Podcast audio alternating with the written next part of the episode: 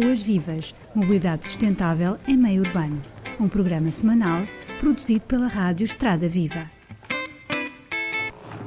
Ora, bom dia a todos. Como, como estava previsto, um, temos hoje no nosso programa Ruas Vivas uh, dois elementos. Um elemento é um comissário político nacional do PAN, que é o André, o André Chartas de Azevedo. Não sei se estou a dizer bem o nome. Está corretíssimo. Ok. Uh, que trouxe um convidado, que é que é um ativista destas coisas ligadas à mobilidade sustentável e também uh, e também uh, às bicicletas, um, que não, é, não, não faz parte do, do, do, PAN, mas é simpatizante destas causas e nós aqui assumimos também na Estrada Viva que somos simpatizantes desta, da maior parte destas causas do PAN.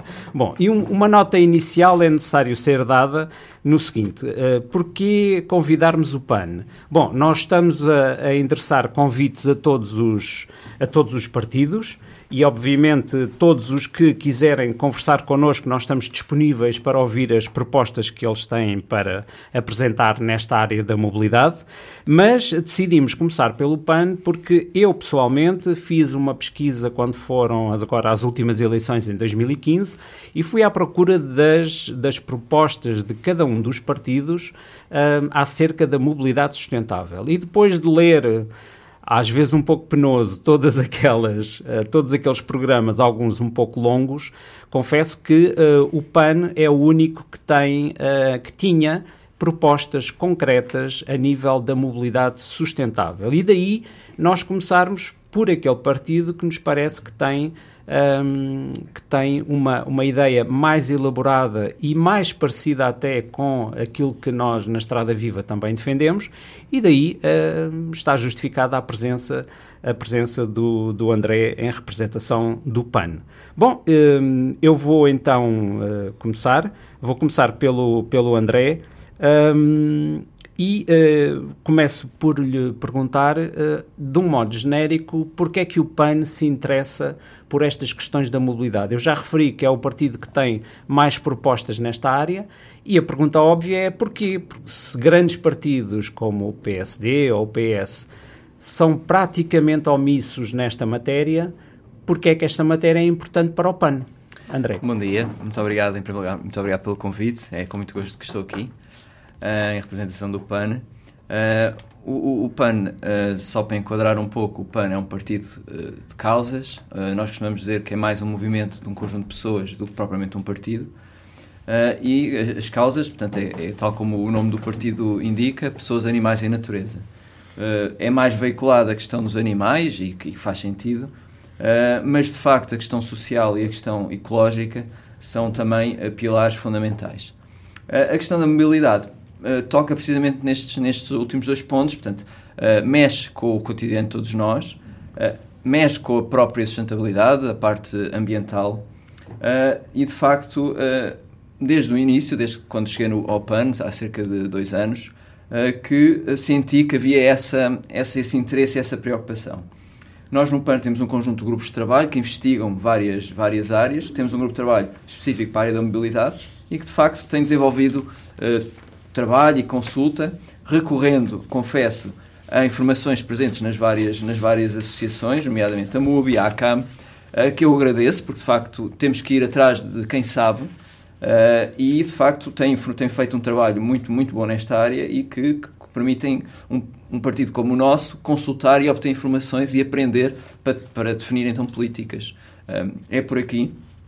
Bem, em, em abono do que o André está a dizer, eu queria corroborar que Uh, realmente isso é, isso é louvável porque não é frequente nós termos, nós, Estrada Viva, a Cama ou outras associações que estão ligadas à Estrada Viva, termos o pedido ou termos o contacto de partidos para tentar perceber o que é que nós queremos ou o que é que nós defendemos para colocar nos seus programas eleitorais. Okay. Sim, sim, uh, faz todo o sentido. Um, porque de facto. Uh, eh, nós trabalhamos no, no, no, PAN, muitas vezes não somos quadros especialistas nestas áreas. Temos preocupações, informamos, mas de facto faz sentido consultar este tipo de, de, de entidades. Uh, Muito bem. Um, sim, ok, está, está justificado okay. este, interesse pela, este interesse pela mobilidade. E uma Bom, questão já agora, só, só, só para acrescentar aqui um pouco, um, e agradecendo mais o convite de ambos, um, o PAN é um partido que está, uh, que está a aparecer e que está uh, virado efetivamente para, um, portanto, para, as, uh, para as causas e para, para as pessoas. Um, e o, a maior parte dos partidos não consultam os especialistas externos, digamos, que não façam parte do partido, porque isso denota fragilidade. É? E os partidos não querem assumir isso. É? é? Eu acho que é honrado para um partido como o PAN assumir nós não somos especialistas nesta área, vamos consultá-los, porque eles estão aí. E outra questão também é o eleitoralismo. Os partidos não, não, não, não apresentam um, nada em concreto, e normalmente não é só em termos de mobilidade, porque há um eleitoralismo. Tem, tem receio das consequências do que quer que digam. Porquê? Porque a mobilidade não, não traz votos, é? A mobilidade é ambígua. Uh, neste momento nós, nós andamos a debater a mobilidade. Toda a gente gosta de, de, viajar para o estrangeiro e de ver as lindas praças pedonais cheias de, de, de, de, verde e de flores e de pessoas e de artistas e de música. Um, e depois, quando voltamos para Portugal, um, não conseguimos imaginar que também podemos efetivamente ser assim. Uh, nós, nós estamos muito virados para o automóvel, muito virados para o, para o veículo individual, como individualistas que, que até somos, um, e não nos revemos no benefício que outras cidades já têm em retirar o carro das estradas um, e, e que, que, já passaram por isso, por, pelo automóvel como, como veículo individual, mas evoluíram. Nós, neste momento, o carro é um direito maior do que a, do que a casa. Uhum. Nós vemos quando há pessoas um, a viver na rua uh, ou pessoas a serem, a serem expulsas de casa por causa dos bancos, um, não há uh, tantas manifestações quase de ódio face a essas situações como quando se vão tirar lugares de estacionamento das ruas. Aí as pessoas manifestam-se como se não houvesse amanhã. Portanto, neste momento, o direito constitucional à casa existe, mas o carro é que é o nosso direito de coração, de sangue. Sim. As pessoas não, não, não, compreenderam que não pode ser assim. Portanto, o carro não é um direito. O carro, neste momento, é um luxo. E, tal como todos os luxos, às vezes uh, um, são caros Hum. e custam muito à sociedade. Isso é, isso é muito interessante o que estás a dizer. Uh, estás a dizer. O Samuel Araújo é responsável pela co Cooperativa Cultural Post e tem um projeto que se chama também, dentro dessa cooperativa, Bike Pop, e ele já a seguir nos vai explicar que projeto é este. Entretanto, temos também aqui o, o Mário Alves, que está mais uma vez a ajudar-nos aqui na condução do, do programa e também vai colocar algumas algumas questões aqui aos nossos convidados e eu lançava aqui outra vez ao André e o Mário também poderá ajudar nesta, nesta questão, uh, que no, no, no programa do PAN é dito na introdução que a utilização de transportes públicos decresceu em Portugal 45% entre 1991 e 2011. Como é que isto é possível? Nós vemos tanto trânsito nas cidades como é que é, possível entender este, este decréscimo do transporte público em 45%? André. Pois é, é difícil explicar, de facto. Uh, eu julgo que podemos apontar dois, dois vetores principais. Uh, uh, numa primeira análise, tem a ver provavelmente com, com a questão de como as cidades têm sido construídas, com, com como temos perdido população no centro das cidades e passado para, para a periferia, como também o preço dos, os preços do, dos transportes têm subido. Uh, uh, não se percebe, dando um exemplo concreto em Lisboa, um casal vai à baixa jantar e voltar são uh, à volta de 6 euros. Ou seja, parece que está tudo virado para fomentar a utilização de uma viatura motorizada individual e não por um transporte público. Depois há a questão, é, é também um, um pouco a ver com mentalidades. Nós vivemos numa sociedade que fomenta muito uh, o consumo. O nosso, o nosso modelo económico assenta num crescimento ilimitado sobre um planeta de recursos finitos. Isso tem que assentar no consumo, nós temos que consumir para crescer. E o carro, ou a valorização que nós damos ao carro, poderá estar ligada a esta, toda esta ideia de, do consumo. Uh, e também o facto de termos uma cidade bastante desigual, comparando com outros países, nomeadamente a norte da Europa, também fomenta o, o consumo para demonstrar uh, que pertencemos a, determinado, a determinada classe, se, se, é que faz sentido falar assim. Uh, pode ser um conjunto de, de fatores e que de facto uh, que temos, que, temos que, que, que, mitigar. É engraçado porque, ao mesmo tempo, sente-se uma mudança de mentalidades. Começam a haver movimentos. Eu estou-me a lembrar de um movimento tem um nome engraçado, movimento slow, que fomenta precisamente um, um abrandar do. Nós, nós, é tudo muito instantâneo, vamos de carro porque achamos que vamos chegar mais rápido aos sítios, acalmar, haver um bocado de mais tempo para nós, para, para estar simplesmente. Como outros movimentos, movimentos agora que se chama minimalistas, que tentam reduzir um bocado o consumo já no sentido também de outro, de outro estilo de vida, libertando recursos, de facto, se, se, se, for possível, se for possível, para pessoas que de facto precisem desses recursos. Acho que há aqui um conjunto de pontos que eu lanço aqui para, para discussão uh, e que poderá ter a ver com, com, esse, com este tipo de situações.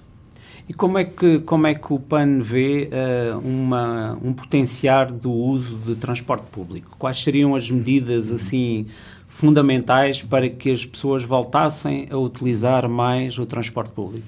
Uh, nós, nós, por vezes, estamos um pouco viciados. Eu falo para mim que penso muito em Lisboa. Em Lisboa nós temos excelentes transportes públicos. Uhum. Temos dentro da cidade temos o metro, temos, temos a Carris.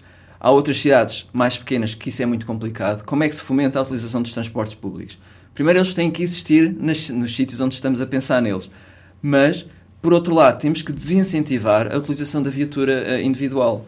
Temos, por uma questão de segurança, temos que arranjar forma de reduzir a velocidade média dentro das cidades, ou zonas de 30, como se fala uh, já bastante atualmente, zonas de coexistência de 20 km por hora também. Um, reduzir, portanto, a velocidade, reduzir o tráfego. Há zonas, hoje, hoje li uma notícia que há sete cidades na Europa que já estão a proibir o, o, o, trânsito de automóvel particular nos centros das cidades. Aí iria fomentar naturalmente a utilização de transportes públicos. E o mais engraçado é que nesses, nessas cidades, por vezes, há alguma reação inicial a estas medidas, mas depois as pessoas aderem com facilidade. Uhum. Sensibilizações à população. Um... Ou seja, precisamos de baixar o número de veículos particulares dentro da cidade para que o transporte também melhore. Exatamente. Nomeadamente Exatamente. os transportes de superfície, não é? Já que o metro não é muito Exatamente. não é muito influenciado por, muito influenciado por isso. Um, em relação aqui ao uso dos transportes, Mário, queres acrescentar uhum. algo aqui à nossa conversa? Posso acrescentar algumas coisas. Uh, antes de mais, queria pegar na, na, ideia curiosa que o Samuel levantou do carro como um item de luxo. Há um filósofo francês, já, já nos anos 40 ou 50, chamava a atenção para isso, que contrariamente a um, um copo d'água ou um aspirador, uh, o facto de termos um não impede a outra pessoa de ter. É? Uh, e portanto, enquanto que um carro uh, funciona mais como, por exemplo, uma vivenda à beira-mar, é? uh, só é interessante quando os outros todos não podem ter, não é? Porque quando os outros todos podem ter, deixa de ser um diferenciador, item, diferenciador é? e um item de luxo, e aliás é impossível, não é? é impossível. não indo muito longe, pensarmos à escala planetária, Uh, o, se todos tivessem o mesmo número de carros que nós, é? uh, seria de facto uh, uma catástrofe imensa e imediata. É? Aliás, já fiz umas contas. Se todo o mundo tivesse mais ou menos o mesmo número de carros que têm os portugueses, daria cerca de 2 bilhões e meio de carros. É? Isto era uma, uma fila à roda do Equador, é? com cerca de 50 faixas de rodagem todos, dar a volta todos, ao planeta. Hum. Todos de, de, de para-choques com os para-choques. E, portanto, isto é uma impossibilidade matemática. O que é importante dizer aqui é a questão da, da casa à beira-mar, não é? Uh, nós só podemos andar de carro como andamos, como sociedade, porque os outros não podem. Porque no momento em que os outros também queiram, deixa de ser tudo possível. E isto é a mesma coisa que em Portugal, não é? Se, de facto, toda a gente é? na, na, área metropolitana de Lisboa quisesse vir de carro para a cidade, como muitos acham que é impossível vir de transportes públicos, uh, não era possível. Portanto, há muita gente que pode vir de carro porque os outros todos não podem.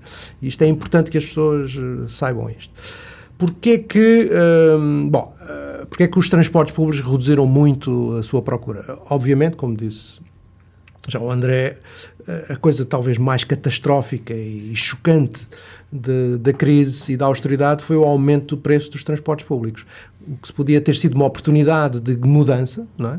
foi de facto uma machadada total num meio de transporte que já estava por si, si próprio a perder uh, procura. Portanto, foi quase uh, o, o, prego no caixão de um modo de transportes. É óbvio que não é um prego caixão, não podemos ser pessimistas, as pessoas continuam a usar muito transporte público, muito menos do que deviam, mas não é assim que se muda a realidade. E, portanto, uh, coisas como que existiam, como por exemplo os descontos para jovens ou para os idosos, etc., deixaram de existir uh, e, de facto, isso não tem qualquer justificação política nem económica uh, para o fazer, porque sabemos todos é? que economicamente é muito mais caro para a sociedade andar de carro do que transportes públicos. Aliás, a Associação Portuguesa de Famílias Numerosas, que faz parte da Estrada Viva, um, diz que uma família com três, uh, o pai, mãe, três crianças ou quatro, uh, não compensa de todo andar de transporte público, porque tem que, não tem qualquer redução, uh, não há um passo familiar, não há qualquer forma de mitigar esse, esse custo e, portanto, compensa mais comprar um carro grande, um SUV, uma carrinha, consiga transportar eh, toda a gente do que usar os transportes públicos, não é? Portanto, não há este incentivo ao uso do transporte Pelo público. menos um carro cheio é menos mau. Não é bom. Pelo menos é um carro, um carro cheio. cheio sim, é menos sim, mau. Sim. Exatamente. Porque a entrar na cidade nós temos basicamente carros vazios, não é isso? É verdade, temos veículos de mais de uma tonelada um, a circular. 1,2 pessoas. É, é, não.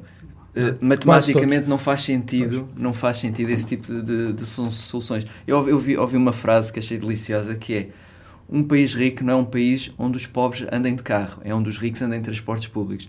Eu acho que esta frase representa bastante e vamos comparar uh, eu, já, eu, eu tive há uns anos no, no Nepal e, e, Portugal é um paraíso a nível de mobilidade a comparar obviamente com, com o Nepal mas é carros por todo o lado não há qualquer tipo de regras dá a sensação que cada condutor conduz com a mão no volante, uh, mão no volante, mão no, na buzina. é impressionante. E, portanto, nós estamos nesse aspecto melhores, mas comparando com um país no norte da Europa, é outra realidade.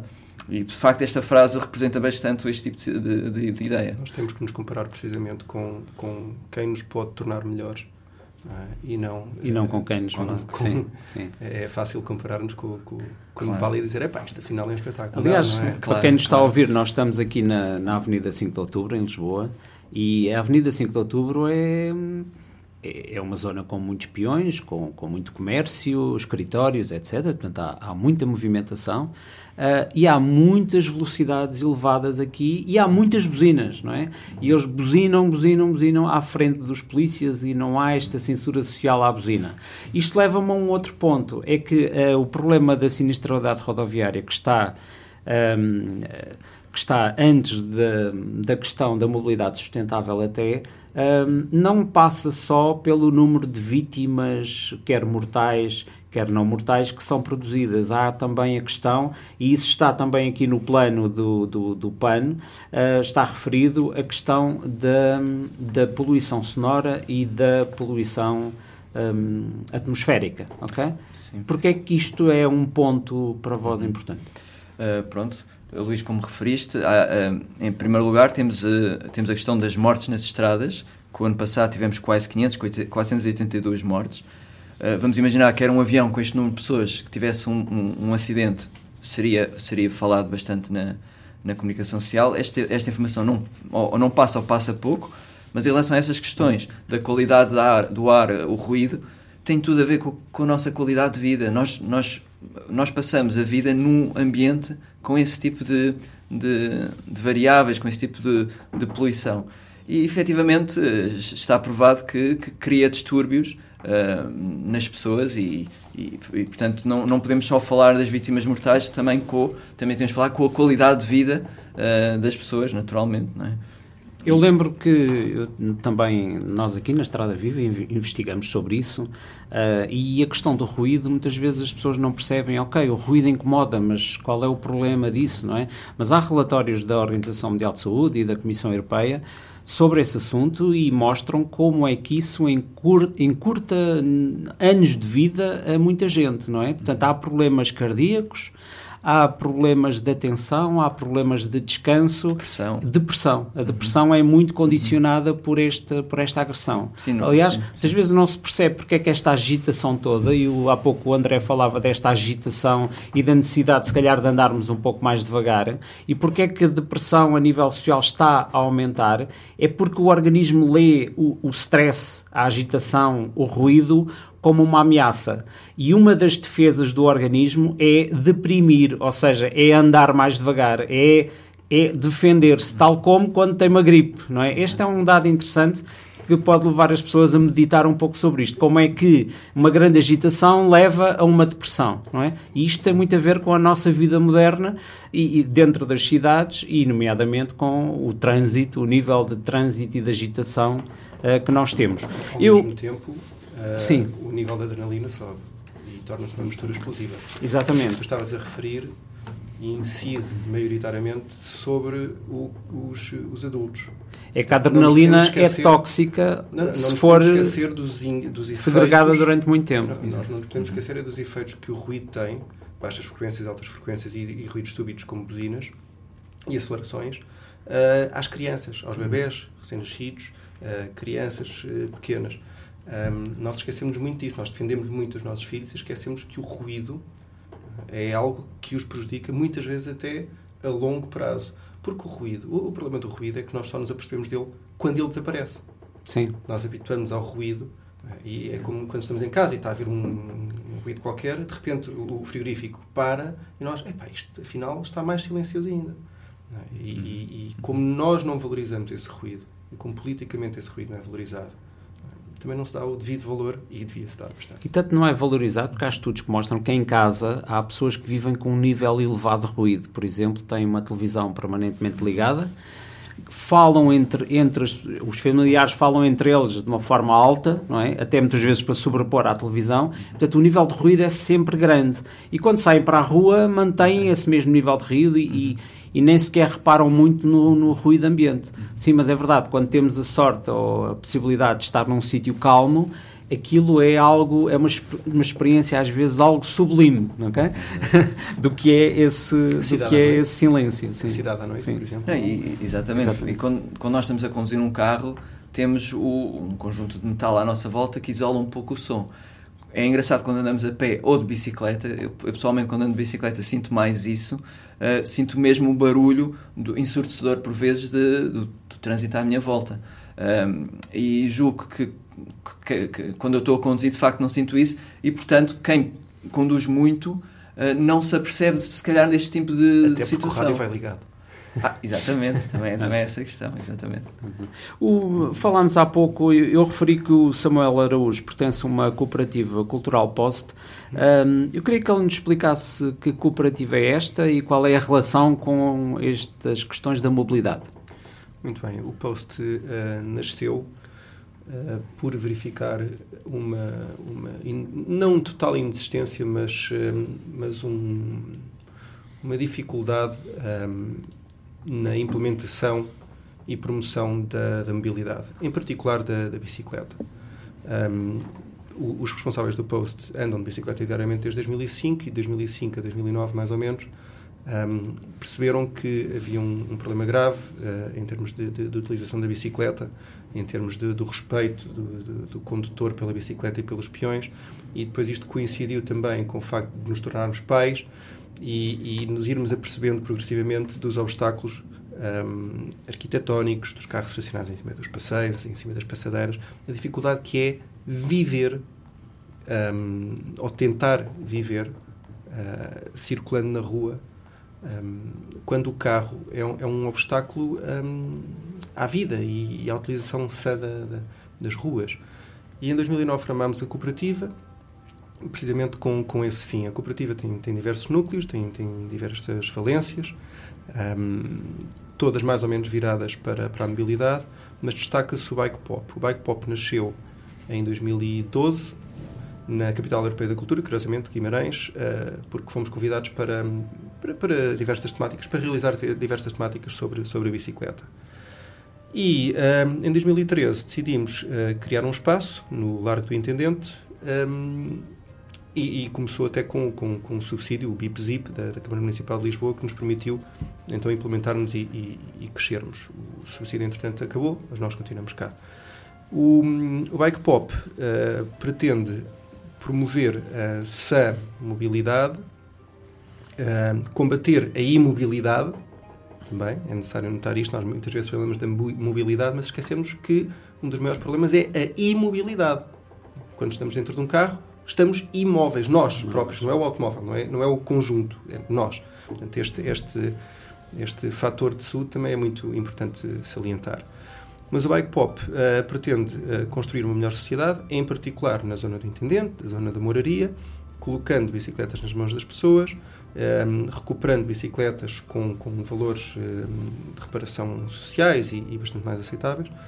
E tudo isto uh, pretende melhorar a sociedade porque uma, uma melhor mobilidade pedonal e, e ciclável uh, melhora uh, todas as outras externalidades, nomeadamente a criminalidade, a, saúde, em termos, em termos de, ambiente, um, o ruído, como, como estávamos a falar, as próprias infraestruturas. Voltamos a ter crianças a brincar na rua porque há menos perigo.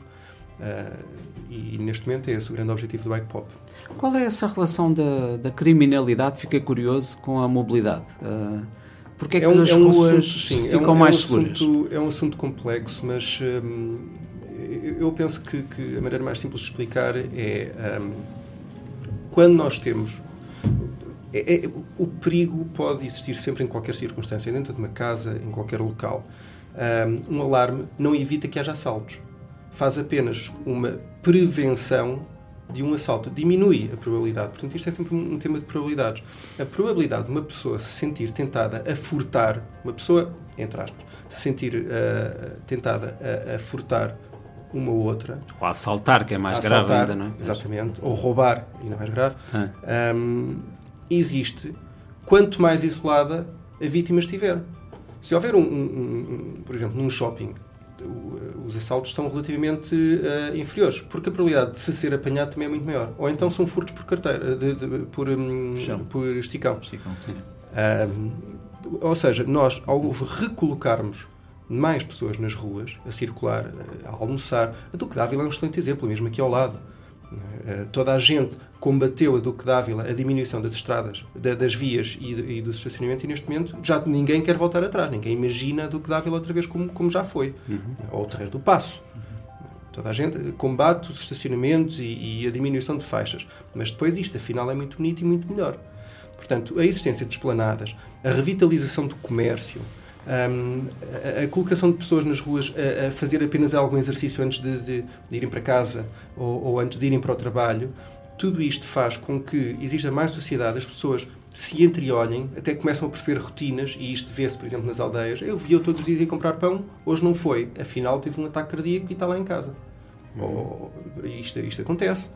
E isto é possível acontecer nas cidades, porque nós não podemos encarar a cidade muitas vezes como um todo, mas por pequenos locais. Uma rua tem a sua vida. E é possível devolver vida a essa rua, por mais isolada que ela estivesse. Portanto, o nível de criminalidade pode descer quanto mais pessoas se colocar na rua a vivê-la. Okay. Posso complementar aqui Muito uma interessante. Sim. Uh, Samuel está, está a tocar num ponto bastante importante. Eu estava-me a lembrar também eh, que as nossas cidades estão definidas de tal maneira que se, que se, dá muito valor aos chamados condomínios fechados, ou seja, estamos a criar cidades fechadas dentro da cidade, em vez de abrir para a população, para que, para que as pessoas saiam e, e o convívio seja cá fora, uh, estamos a criar esses, no fundo, esses guetos uh, dentro da cidade, o que não faz muito sentido. E esta mobilidade uh, pedonal ou de bicicleta ou de transportes também nos permite viver mais a cidade. Eu, eu posso estar a circular e ir para casa, parar, ver uma loja, parar para ir e ver. Não, não, não, estou a criar qualquer tipo de problema, não, estou, não tenho problemas a estacionar o carro, simplesmente paro, vejo, posso falar com alguma pessoa que vá ali. Enquanto que uma cidade eh, estruturada com base numa, nos carros, isso não é assim tão linear como por exemplo os shoppings construídos fora das cidades, com grandes estacionamentos.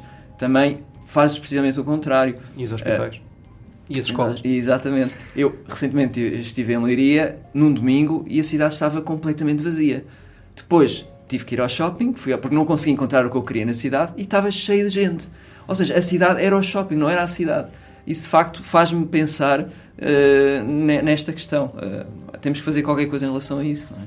Eu há, há pouco tempo ouvia, ouvi alguém dizer que Uh, em Portugal, ao fim de semana, uh, os pais vão passear as crianças muitas vezes para o shopping, é? enquanto que nos países do norte da Europa, curiosamente, apesar de terem às vezes até pior tempo do que nós, vão passear para a floresta, vão passear para os parques.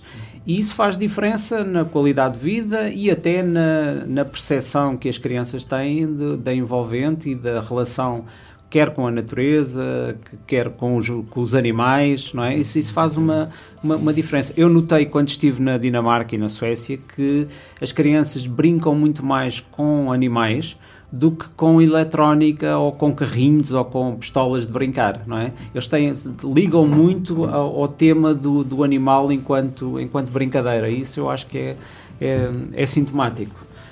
Já agora, eh, eu, sou um grande adepto de caminhadas na natureza e às vezes quando estou de férias faço essas caminhadas e é curioso porque vejo essencialmente muitos turistas estrangeiros uhum. do que propriamente turistas portugueses. Uh, mas claro, cada vez mais vemos portugueses também fazer este tipo de atividades. Mas é, também é um sinal interessante, que isto é mais uma atividade uhum. de outro tipo de, de, de culturas, não é? Falou-se aqui na, na Duque d'Ávila, hum, há muita questão que o Mário também fala sobre isso e todas as pessoas ligadas às bicicletas falam sobre isso, que é aquela questão de da ciclovia estar implantada no passeio. Okay? Uh, penso que a maior parte dos, das associações de ciclistas uh, preconizam que uh, a ciclovia esteja na faixa de rodagem e não no passeio. Depois de, disto já estar implementado na Duque Dávila e já estar a funcionar há algum tempo e ter ali uma, uma taxa de ocupação interessante, é realmente um problema na prática? Tem havido conflitos entre os peões e os ciclistas ou as pessoas acabaram por se ir adaptando apesar de não ter sido a melhor solução? Lá ver, as pessoas adaptam-se a tudo. O ser humano tem uma grande capacidade de adaptação. Ou seja, o outcome disto não foi tão mau como quando, se pensava. Nós vemos a, a maior parte das pessoas que vivem em Lisboa, até idosas, a contornarem um carro que está em cima de passeio e terem de contornar pela estrada, é? sem ligarem nenhuma a essa situação, nem sequer se aperceberem do que é que estão a fazer e do quão errado isto tudo é. Exato. Tudo, tudo, tudo, nos faz questionar. Vamos lá ver, o, o custo ao mesmo, isto, a Mubi uh, fala disto frequentemente escreve isto frequentemente, é, é, é, é, tão caro fazer as coisas bem feitas como mal feitas. Uhum. Só que o mal feito, a longo prazo, ainda torna mais caro porque depois é preciso repor. O ser humano tem tendência natural para seguir linhas. Quando nós estamos a circular, seguimos linhas. E um, é muito difícil um ciclista uh, deslocar-se pela, pela ciclovia é? quando é frequentemente. Um, quando, quando é frequente, uh, os peões naturalmente cruzarem-na ou se deslocarem lá, ou, ou até pessoas que estão a fazer jogging, ou quer que seja porque, porque a ciclovia está de facto em cima do. É porque para os peões também é mais confortável, porque quando, é quando a calçada ao lado não, é, é mais derrapante ou mais deformada, pai, não é? Eu, eu, eu compreendo, enquanto pai, com um carrinho de bebê, a ciclovia é um espetáculo. Aquilo, claro. aquilo uma pessoa vai com, com, o carrinho de bebê em vez de ir em cima das pedras e dos buracos e as pedras estão todas soltas e tudo. Eu pessoalmente não o faço. É. Mas eu sou um bicho raro porque eu tenho, tenho os olhos abertos para, ir, para esta situação. Eu não posso culpar as pessoas os peões de irem naturalmente em cima de, uma, de, um, de um, local que lhes é mais confortável circular. Uhum. O problema está todo de raiz. São calçadas mal construídas, são, são, é, são calçadas é, pequenas, é, é, é, a colocação de ciclovias que não são ciclovias, são mantas de retalhos. Uma pessoa usa uma ciclovia e de 10 em 10 metros tem um sinal horizontal de stop que é ilegal porque qualquer uh, veículo, qualquer pessoa, qualquer, até um animal tem prioridade face a um carro que está a sair, por exemplo, de uma garagem. É? Portanto, está tudo mal feito de, de raiz. Eu sou contra a construção de ciclovias em cima de passeios. Isto é a minha opinião pessoal. A Duque d'Ávila é suficientemente larga para quase se aceitar como normal. No entanto, a Duque d'Ávila tem ainda muito, muito espaço para se poder colocar uma ciclovia em condições. E nós temos muitas vias eh, falando eh, aqui do, do, de outra avenida que está perto de nós, que é a Avenida da República, chega a ter 14 faixas de rodagem e de estacionamento uhum. em todo o seu comprimento. E o passeio em sítios, nesses sítios, chega a ter um metro e meio ou no máximo dois metros de largura. Isto é inconcebível. Claro que se pode colocar uma faixa de, de ciclistas uh, de cada lado da, da Avenida da República. Claro que se pode aumentar um, o, o, passeio, até porque todos os obstáculos depois, uh, como caixas de telecomunicações, como candeeiro, estão em cima dos passeios. O passeio, na prática, chega a ter meio metro de largura. Isto é inconcebível no meio de uma cidade, ter 14 faixas de rodagem e estacionamentos. Mas eu penso que o Mário até poderá dar um contributo a essa pergunta, muito mais do que eu. Sim, até porque o, o, Mário Alves, hum, para além de ser o presidente da Estrada Viva, recentemente eleito, porque a Estrada Viva foi oficializada, digamos assim, porque já existe como entidade informal desde 2004. Está a jogar em casa. Uh, sim, mas ele é também, ele é também membro da, da MUBI, que já foi aqui referida, que é. Um, eu nunca me lembro Associação do nome. da Mobilidade Urbana em Bicicleta. Exatamente, Mobilidade Urbana em Bicicleta. E, e ele pode-nos dar também uma, aqui uma perspectiva da MUBI sobre esta questão da, das ciclovias, ser no passeio ou não ser no passeio. Até porque estão prestes a começar julgo eu, as obras na Avenida da República, aqui em Lisboa, uh, que é uma avenida grande com velocidades elevadas, e penso que essa é a solução que está também prevista, uhum. que é mais uma vez a ciclovia no passeio, verdade? Mário? Verdade, verdade. Uh, e foi anunciado ontem, não é? Uh, na Assembleia Municipal que a ciclovia, por causa de, dos protestos pelo estacionamento, a ciclovia uh, iria passar a ser bidirecional. Uh, aliás, quer dizer, e relembro que a Federação Portuguesa de Ciclismo, utilizadores de bicicleta, a ACAM e a própria MOBI tiveram uma reunião com a Câmara aqui há uns anos e houve um acordo para que nunca mais, e aliás foi um acordo fácil, não é? Porque sabemos que o conhecimento e que, é indubitável que uh, não haveria mais ciclovias no passeio na cidade de Lisboa e não haveria mais ciclovias bidirecionais na cidade de Lisboa. Esse acordo está publicado uh, e é público e, uh, quer dizer, isto foi feito tábua rasa eh, nos últimos anos e tem continuado a haver ciclovias no passeio, ciclovias bidirecionais, etc. E, portanto, enquanto tivermos políticos eh, deste calibre e que não conseguem, de facto, cumprir aquilo que, é? que acordam com a, com a, sociedade civil, uh, teremos dificuldade em começar a em confiar neles. É? E, portanto, por isso é que depois acontecem questões como aconteceram em Espanha, não é? Na, nas autárquicas, em que houve um terremoto eleitoral, porque as pessoas depois deixam de confiar nos partidos tradicionais. Um... Mas o, o, Mário, o Mário conhece, aliás, já colaborou com, uhum. com a Câmara Municipal de Lisboa, eu conheço alguns elementos também, uhum. e o que nós encontramos enquanto técnicos. Uhum. Um, eles defendem isto que nós estamos aqui a pois, defender também, dizer, mas depois não, a decisão pois, falha qualquer coisa na pois. decisão. Quer dizer, não vamos, não, ser, não vamos ser inocentes nisto e até vamos ser um bocado brutais nas palavras. Eh, é de uma cobardia política total uh, pôr uh, as bicicletas em cima do passeio porque é mais fácil uh, afrontar o peão. Não, é? não incomoda o automobilista. Não incomoda o automobilista, não. que é uma força significativa, como o Samuel já disse. Não é? E, portanto, estar a pôr os mexilhões encostados à fachada, não é? E, portanto, não é? Como, como aconteceu no início do século XX, não é? porque nessa altura os peões andavam no meio da, da rua, não é? Mas houve de facto e bem. uma e bem e, e bem. bem uh, houve de facto uma tentativa e, e conseguiram uh, encostar os mexilhões todos à fachada, não é? E a partir daí os mexilhões começam a discutir o, as, as, migalhas que restam do espaço público, não é? E, portanto, os conflitos entre peões e ciclistas acontecem, são muito graves uh, em certas circunstâncias, uh, por exemplo, no paredão da marginal, etc. E a MUBI recebe, com alguma frequência, protestos de peões quando nós dizemos que nós claramente não queremos uh, que o espaço seja retirado aos peões. E, portanto, é esta forma de, de pôr os mexilhões a discutir uns com os outros, não é? Quando, de facto, nós sabemos quem é que não, não é. governa a rua. Nem são os ciclistas, nem são os peões. Tu, tu tocaste nesse ponto sensível da covardia política. Temos dois exemplos flagrantes. Um na Câmara Municipal de Lisboa, com as faixas bus, uhum. um, em que... Uh, portanto, foi, houve um orçamento participativo que uma das propostas que ganhou foi os ciclistas poderem passar a utilizar as faixas boas. E na altura levantou-se um celeuma porque o Código da Estrada não o previa. Ora bem, desde 2014 que o Código da Estrada o permite.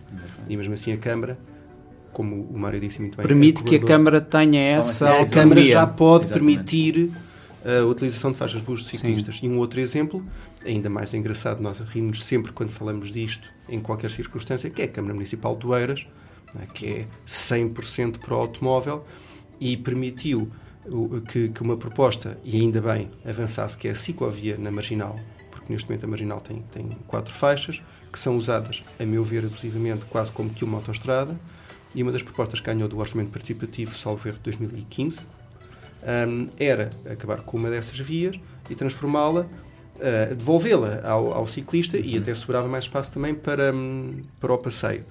Ora bem, essa proposta venceu, muito à margem de qualquer outra proposta, e, e, ainda se está para ver qualquer resultado. Entretanto, depois há, uma, há uns desastres um, de decisão, como fazer, como destruir uma praia para construir. Pois, para quem nos está a ouvir um, e quem conhece a, a Marginal uh, e a famosa Curva do Mónaco, estão uhum. neste momento a construir um. Neste momento está suspenso. Eu sei que foi, foi suspenso, mas estão estão, estavam a construir uma, uma, uma zona pedonal mista para ciclistas, não é? Uh, junto, uhum. E levanta-se ali a questão que o mar ali no inverno não é fácil e salta para a marginal. Portanto, aquilo vai ficar inutilizado uh, com, o tempo, Aliás, com o tempo de inverno. Uma pessoa que e, do estrangeiro e implica, fazer... e implica realmente destruir parcialmente a, a Sim, praia seguinte. O mais perigoso é? é uma pessoa que vá, uma pessoa que não saiba o que ali está, o que é Sim. que é a curva de Mónaco, um estrangeiro qualquer que esteja ir de bicicleta com os seus filhos uh, de Lisboa para, para, para Pode ser levado por uma onda, é literalmente. É simplesmente sim, levado sim, por sim. uma onda. Há aqui uma questão que o Samuel eh, referiu, que é interessante, a questão das bicicletas na faixa do, do bus. A Assembleia Municipal de Lisboa aprovou uma recomendação do PAN a dizer que, sim senhora, avance, avance com essa solução. Não, não, não foi implementada. O, o, PAN na, na, Assembleia Municipal de Lisboa tem a representação de um deputado municipal. Temos feitas várias propostas uh, a nível da mobilidade. Uh, curiosamente, um, falávamos há pouco da questão do, do ruído, uh, colocámos uma recomendação que, que uh, tratava de se encontrar soluções para a melhoria da qualidade do ar e uma delas que se referia à redução do trânsito, redução do estacionamento não residencial, melhorar a rede ciclável, até foi chumbada. Nós, portanto, temos apresentado um conjunto de, de propostas. uma delas também recente tinha a ver com o estacionamento para bicicletas. Sempre que se constrói um estacionamento para, para automóveis ter uma percentagem fixa para bicicletas.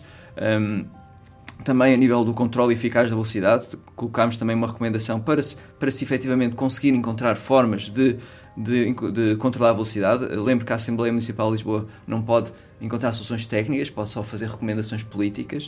Uh, nós, nós demos até exemplos, Avenida H. Coutinho parece uma autoestrada à noite, uh, aquilo tem lá a indicação de radar, mas não sei como é que é. Eu só vejo, quando passo por lá, vejo viaturas uh, a velocidades excessivas, excesso de velocidade.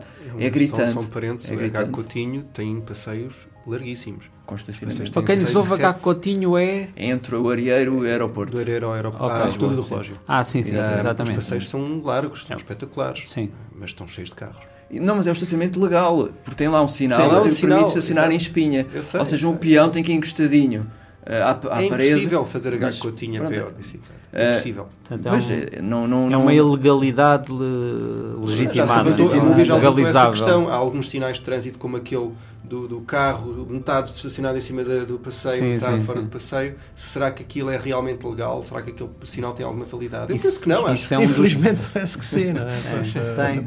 Mas, é, mas é, um é, é, uma das questões que a sociedade civil devia combater era a existência desse sinal. E é um destruidor de calçada. Exatamente. Porque sempre se coloca Exatamente. uma viatura em cima de uma calçada, Queria... ela não resiste. Não Eu chamo a atenção eh, que qualquer cidadão pode se inscrever na, Associação, na Assembleia Municipal de Lisboa para falar Uh, e, incentivamos isso porque por vezes não, não existe não existe agora uh, é fácil e isso não tem acontecido mas o presidente da Assembleia Municipal tem feito muitos debates sobre, sobre vários assuntos e eu acho que é muito importante não é fácil o PAN como um dos membros da Assembleia Municipal uh, fazer debates no uhum. seio da Assembleia Municipal eu sei que vocês fazem no seio da vossa sede Exatamente, etc sim. mas seria muito interessante não é uhum. contribuírem para abrir a Assembleia Municipal à sociedade civil com debates que não estejam só vocês na vossa sede, não é? Exato, exato. Uh, que esteja uh, as forças da oposição, os vários partidos políticos, etc. Uma excelente ideia, sim. Portanto, sim eu acho sim. que aí é, é muito importante. Sim, é? até dá, até dá, uh, permite que a população confronte os vários deputados Exatamente. com, com estas questões e depois claramente Exatamente. vemos qual, qual, é a opinião de cada. Sim, acho que faz sentido. Acho que faz sentido. Eu acho sim. que é É Tem as ideia. instalações, Claro, tem as claro. instalações, a Assembleia Municipal vocês podem convocar debates não é? Uhum. Eh, organizados por, por vocês e com Sim, os temas sim. que vocês bem entenderem. Faz E aí, sentido, e aí virá a sociedade civil com certeza participar muito bem. Saindo um pouco agora aqui, de, temos falado muito sobre Lisboa e somos ouvidos em muitos sítios, obviamente, e ainda bem. Ahm, de, um- de uma forma mais abrangente, e uma vez que o PAN conseguiu nas últimas eleições eleger um deputado, ahm, que é só um, mas eh, parece que tem lançado algumas questões que são, que são fraturantes, ou pelo menos que eh, criam impacto na comunicação social e no debate e no debate da opinião pública. Que, que medidas é que o André ahm, traria assim como principais que já tenham sido apresentadas na Assembleia da República Mas no tema da mobilidade? no tema da mobilidade a nível, a nível global, a nível nacional. Nós temos aqui uma questão uh, processual, isto é, o PAN não tem um grupo, uh, um grupo parlamentar. Portanto, o PAN não pode apresentar de forma isolada o, propostas, pode é fazer arrastamentos. Ou seja, se um partido faz, um, faz uma, uma recomendação, uma proposta do tema A, o PAN pode completar e fazer a sua proposta. Nesse aspecto, uh, temos feito, o André Silva tem feito algumas intervenções políticas uh, sobre, a- sobre a mobilidade, alertando exatamente este tipo de, de situações que nós temos vindo a falar. Propostas concretas. Ainda não foi possível, pre- precisamente de- devido, devido a essa Tem questão. essa Nós, na, a nível das Assembleias Municipais, temos aí mais trabalho, mais trabalho feito. O que temos estado a fazer é, a, nível de intervenções do nosso deputado André Silva, chamar a atenção para estes temas e outros, hum, para, aos poucos, o PAN começar a ser mais conhecido ah, e cada vez ter mais voto, voto ah, na, Assembleia da República, né, na Casa da, da da Democracia. E vocês notam que as vossas propostas, nomeadamente, não só na mobilidade, mas noutras também, têm sido mais ouvidas pelo facto de terem um deputado? Faz muita diferença ter um Faz. deputado na Assembleia da República? Sim, o PAN passou de um, de um partido eh, praticamente desconhecido, eh, era um, um partido de nicho quase, para um partido nacional já conhecido eh, eh, no país todo. Agora, o nosso próximo passo é tentar passar a imagem que o PAN é, sim senhor, um partido animalista, assumimos isso, é, é- está no nosso DNA, mas numa vertente integrada com os outros aspectos. A questão ambiental, que é extremamente importante, e a questão social, tudo de forma interligada. E isso é um desafio que nós, que nós estamos, que temos agora pela frente e temos apresentado, aí, também aí nessa vertente, o André Silva tem apresentado muitas propostas a nível social e a nível ambiental. Ambiental, então, é um aspecto muito forte e que, de facto, o PAN pode fazer aí uma grande diferença, não é? Eu sei que o, o PAN, no, no projeto eh, que apresentou para as eleições, fala bastante da- do uso da bicicleta e dos ciclistas, e o Samuel, que está aqui connosco, ahm, eh, nosso convidado também ahm, está ligado à questão das bicicletas, e eu pergunto-lhe diretamente: eh, Portugal é para ciclistas? Lisboa é para ciclistas? Ou é um agressivo para. Ahm, se me tivesses feito essa pergunta em 2005, eu dizia que Portugal não era para ciclistas. Eu hoje eh, estou mais otimista. Eu acho que hoje Portugal é para ciclistas. E noto isso ah, no dia a dia, o respeito crescente do, do condutor, ahm, a melhoria da infraestrutura, quer se queira, quer não. Isto são pequenos passos, são muito difíceis, mas, mas neste Ou momento. seja, o condutor também se precisa de habituar não é, a, um- a- a não, partilhar o a espaço. A, a, a Carris, o facto da Carris ter, ter formações contínuas para, para sensibilizar eh, para o peão, para uma condução responsável, para o ciclista e tudo. É porque há aqui uma questão que nó- nós. hum, há, aquela famosa frase que é eu estou metido no trânsito, não é? Eh, e que não é. Esta frase acho que tem de ser dita sempre, as pessoas têm de ouvir isto sempre. Eu não estou no trânsito, eu sou o trânsito. Não é? E quando eu estou hum, dentro de um carro metido no trânsito, é? eu também estou a provocar esse trânsito. É necessário nós termos isso em mente. O, o- o português tem muito o hábito dos outros. Os outros, sim. Eu trato mal e é pá, esta gente toda a fazer compras de Natal hoje, pá, logo hoje que eu precisava Resolveram vir todos para aqui. Vieram, resolveram vir todos para aqui, Claro. exatamente. Nós não nos podemos esquecer que nós também fazemos parte do rebanho. Não é? E nós, ou podemos ser uma ovelha que foge um bocadinho e que vai buscar umas ervinhas que ninguém viu, é? ou continuamos ali todos a olhar para, para a terra seca. E neste momento é isto, é terra seca. Uhum. Terra já não dá nada. Nós temos que procurar alternativas. E quer se queira, quer não, nós temos que, enquanto condutor, enquanto automobilistas, porque é outra coisa que as pessoas esquecem, eu sou automobilista. Sim. Eu ando de carro. Ando é muito pouco de carro. Porque eu opto, no meu dia a dia, andar de bicicleta e de transportes e a pé. Uhum. Mas quando os condutores me veem a andar de bicicleta, ficam todos revoltados que eu estou a tomar o espaço deles. Mas se eu estivesse com o meu carro estacionado em segunda fila, já faziam pisca e contornavam e não Pois, se chateavam. não No máximo buzinavam. né? e nós, e, e- e- e enquanto automobilistas todos, esquecemos né, que é, que é isto mesmo, que é... hum, eu- eu- os condutores deviam até defender o ciclista e o, e o peão. Porque é menos um mono à frente deles. Sim. Menos um carro. É menos um carro. Eu estou mono, vai lá, o volume de metal, não é? Sim, sim, sim, sim. É menos espaço, portanto, até tem mais espaço livre para andar à vontade dentro dos seus automóveis. No Portanto, último, no último programa, alguém, automóveis. no último programa alguém referiu que citou alguém que dizia que um veículo Em cima- parado Em não cima é? do passeio é, É um um resíduo, resíduo sólido, não é? É um resíduo. É um resíduo sólido. É, Sim, Mas exatamente. de qualquer maneira, estamos, julgo que, como o Samuel referiu bem, estamos melhores. Vê-se muitas evoluções. O novo Código da Estrada, que me Claramente, criou ali uma mudança um eh, pouco de paradigma, criou, eh, que de antes era quase inaceitável um- uma bicicleta andar na estrada. É, Ou, há uma pessoa que eu conheço que ia circular na estrada e o polícia disse: faz favor, ir para o passeio, a estrada não é para brincadeiras. Eh, Criou-se aqui outra uma. pessoa que foi multada por não levar capacete. Não é? Ia de bicicleta e não levou capacete. Não, é? não levava capacete quando o código da estrada claramente Não não, diz. diz Mas que também há é outras é questões. que eh, agora se calhar menos, mas às vezes parece que a sociedade não quer que as pessoas andem de bicicleta. Estou a circular sem capacete, vamos imaginar. Eh, Chamou-me a atenção, estou o capacete. Eh, e, e, e porquê é que não, as, as bicicletas não têm seguro? E porquê é que... Ou seja, devia-se fomentar... eh, eu dou um exemplo, a minha mulher tem que circular de carro porque trabalha numa, numa empresa em La- Lagoas Parque, ou Tax Parque, nesse tipo de... Acho que é Lagoas Parque, e não tem alternativa.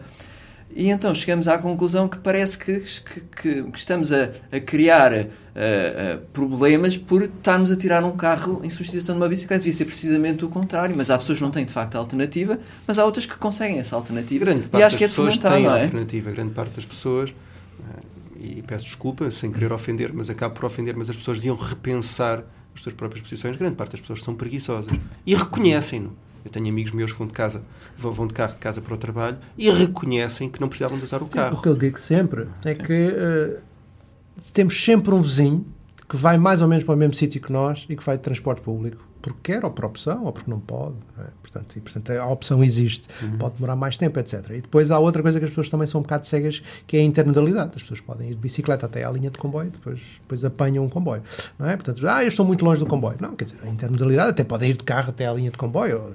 Não é? Podem ir de, com- de carro até à linha de metro, depois apanham, apanham o metro. E, portanto, há muitas possibilidades de combinação que as pessoas não estão habituadas. E isto acontece. E eu acho que o que eu também queria chamar a atenção aqui é que, já que estamos aqui com um partido político, também de e não sermos eh, céticos em relação à política. E o Código da Estrada é um bom exemplo de como um processo político foi, de facto, bem feito, bem conduzido e hum, com alguns defeitos, como é óbvio, pontuais, etc.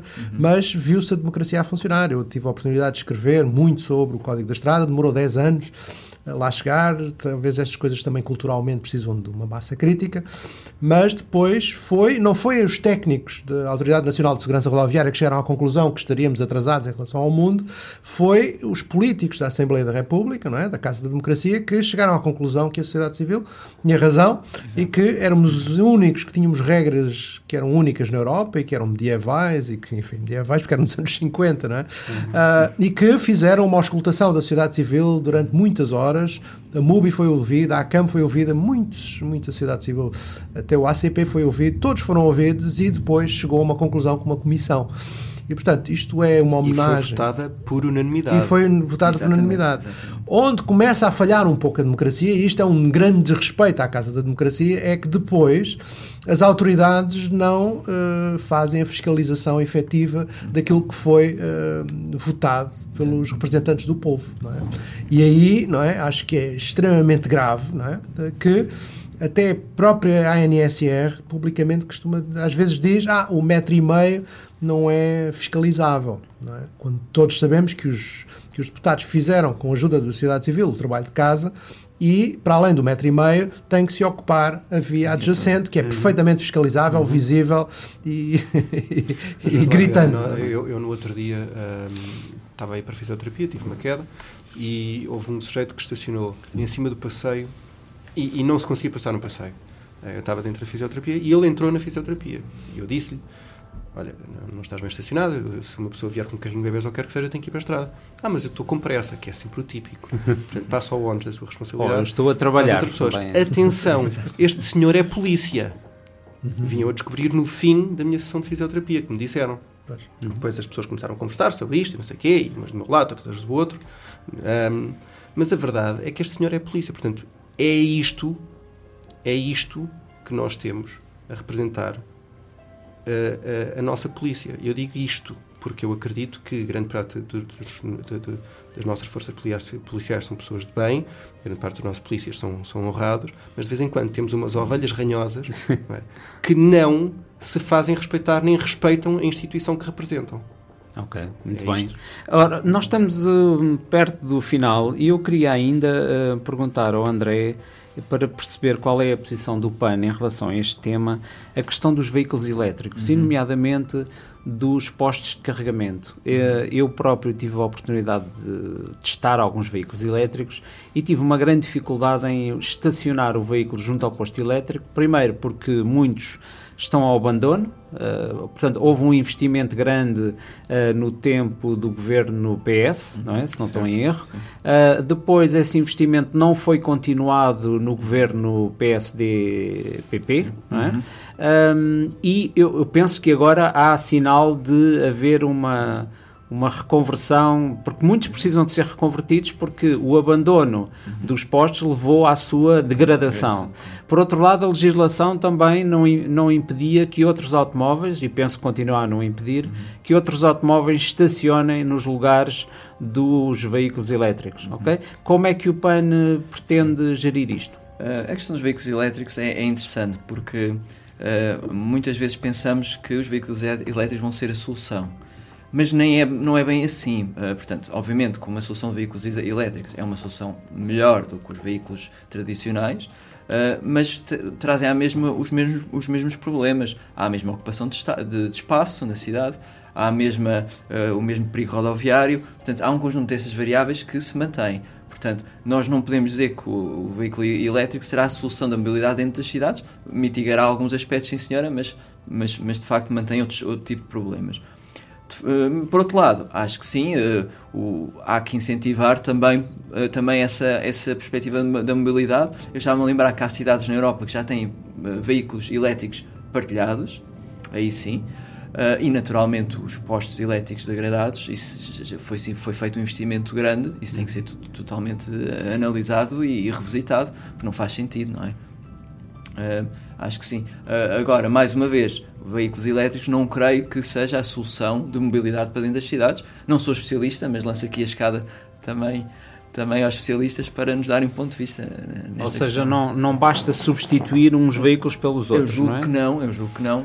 Portugal, bom, eh, pois, eh, o problema das áreas urbanas é essencialmente uma questão de espaço, não é? E depois toda a questão, por exemplo, segurança rodoviária e mesmo a questão do espaço, que é extremamente importante, que é a questão dos viadutos, etc, etc, não é? Quer dizer, e portanto os, os veículos elétricos eh, continuam a causar congestionamento limpo, não é? E isso é um problema que Sim. não, É um conceito interessante. não é, não é muito, muito interessante.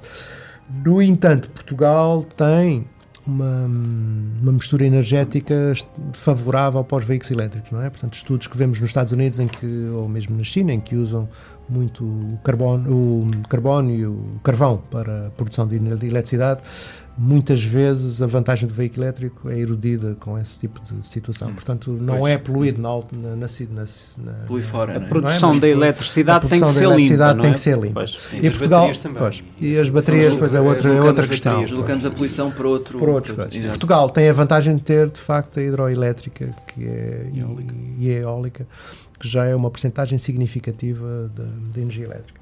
E a solar Ah, está muito desaproveitada em Portugal, não é? Pois, e o solar está desaproveitado. O número de horas de sol que temos Pois. não aproveitamos, E, portanto, como a temos- Alemanha aproveita, Pois. com, com muito Portanto, menos horas de sol. Temos um pouco essa vantagem. Eh, É óbvio que a posição de fundo deve ser essa, não é? Nós devemos ter eh, uh, cidades sem automóveis e não automóveis sem, con sem condutor ou elétricos, não é? E, portanto, quer dizer, não, não, é, não é a tecnologia que nos vai safar, não é? Uhum. Um, terá que ser investimentos muito mais sérios na mobilidade sustentável. Uh, no entanto, quer dizer, é algo que temos que, que, tomar em conta. Outra coisa que também é muito importante, e eu acho que temos que acabar, temos é, um acabar, estudo, é um estudo feito na Alemanha já há muito tempo, em que se concluiu que um carro à saída da fábrica já poluiu 49%. Isto é, metade, não é? Ah. Ok? E, portanto, a renovação das frotas, frotas automóveis é bastante negativo uhum. em relação à sustentabilidade. Isto é, se calhar até é melhor ter um carro antigo e mais poluidor do que estar a comprar um novo elétrico, não é? Uhum. Porque de facto o carro já polui muito só no seu fabrico. Okay. Uh, e portanto, neste momento é isto, quer dizer, é um, é um assunto complexo. muito bem. Uh, nós vamos mesmo terminar. Eu, eu deixava só assim 30 segundos a cada um e eu lançava aqui um desafio ao, ao Samuel. Um, para ele sendo simpatizante de algumas causas do PAN, o que é que ele recomendava ao PAN em termos de atuação nesta área da mobilidade. O que é que acha que o PAN, enquanto partido, deveria defender ou deveria dar maior relevo? Vamos lá ver, a melhor recomendação que eu posso dar ao PAN é continuar a fazer o trabalho estacional que tem estado a fazer uh, e, não se, e não se mover uh, lá está, por tendências eleitoralistas e continuar a acreditar no que realmente, no que realmente o rege. Um, eu, eu não, sinceramente não tenho nada a apontar porque o André acho que está a fazer um excelente trabalho, no grupo de trabalho da, da, da mobilidade. Um, eu acho que o mais importante neste momento é de facto a sensibilização da sociedade para tudo o que foi falado aqui neste momento. Mais do que tomar iniciativas ao fazer o que quer que seja sensibilizar. Uh, André, assim, qual é a medida mais importante, mais urgente a ser tomada uh, dentro das localidades para termos uma melhor mobilidade, mais segura, com menos atropelamentos, menos ruído, menos emissão de partículas? Eu diria, eu, eu só consigo apontar duas. Uma não, é a redução de, do número de viaturas e a redução da velocidade. Uh, temos que encontrar meios técnicos para conseguir implementar este tipo de soluções. Seria por aqui. Ok, muito bem. Pronto, resta-me agradecer a, a, presença do, do André Chartas de Azevedo, comissário Obrigado político do PAN, e também do Samuel Araújo, que foi aqui nosso convidado, uh, e do Mário Alves, que esteve aqui também a ajudar-me na condução deste, deste programa. Bom, despeço-me a todos, até à próxima semana. A próxima quarta-feira cá voltaremos com outros convidados e com outros temas. Ok, muito obrigado. Obrigado.